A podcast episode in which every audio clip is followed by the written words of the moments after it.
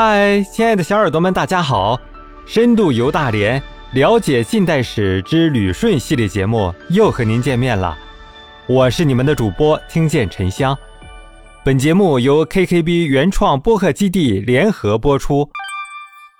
旅顺，东方第一要塞，六十一年漫漫归国路，见证近代中国屈辱史。第一次世界大战，清王朝灭亡后，中国改朝换代，成了民国。但是情况并没有因为统治者的更换而发生改变。转眼到了第一次世界大战，袁世凯政府最初保持中立，后来想参战收回德国在我国山东的权利，但是。遭到日本的强烈反对。到了一九一五年，中国的参战一直遭到反对，于是袁世凯另辟蹊径，决定派劳工到欧洲，得到法国和英国等国的同意。于是，一批又一批的劳工远赴欧洲，参加第一次世界大战。据统计。远赴欧洲参加一战的中国劳工高达七十万人。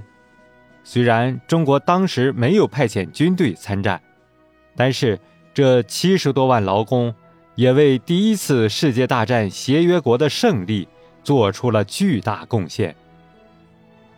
一战中的中国劳工。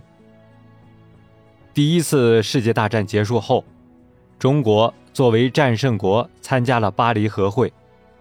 按理说，作为战胜国，是可以提出一系列要求的。中国希望以此为机会，要回被帝国主义强占或者强租的土地，以及帝国主义在中国的各种特权。然而事与愿违，你以为你是战胜国，其实，在列强眼里，你仍然是案板上待分割的一块肉。列强不单不归还抢占中国的任何特权，还对中国进行了进一步的瓜分。这能怪谁呢？只能怪自己不够强大。所以，不要指望别人来主持正义，正义永远需要自己来维护。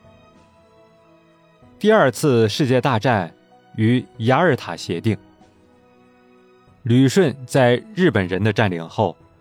成为了日本进一步侵略中国的基地，一直到二战快要结束的时候，虽然已经换成了蒋介石政府，但是仍然无力收回失去的国土。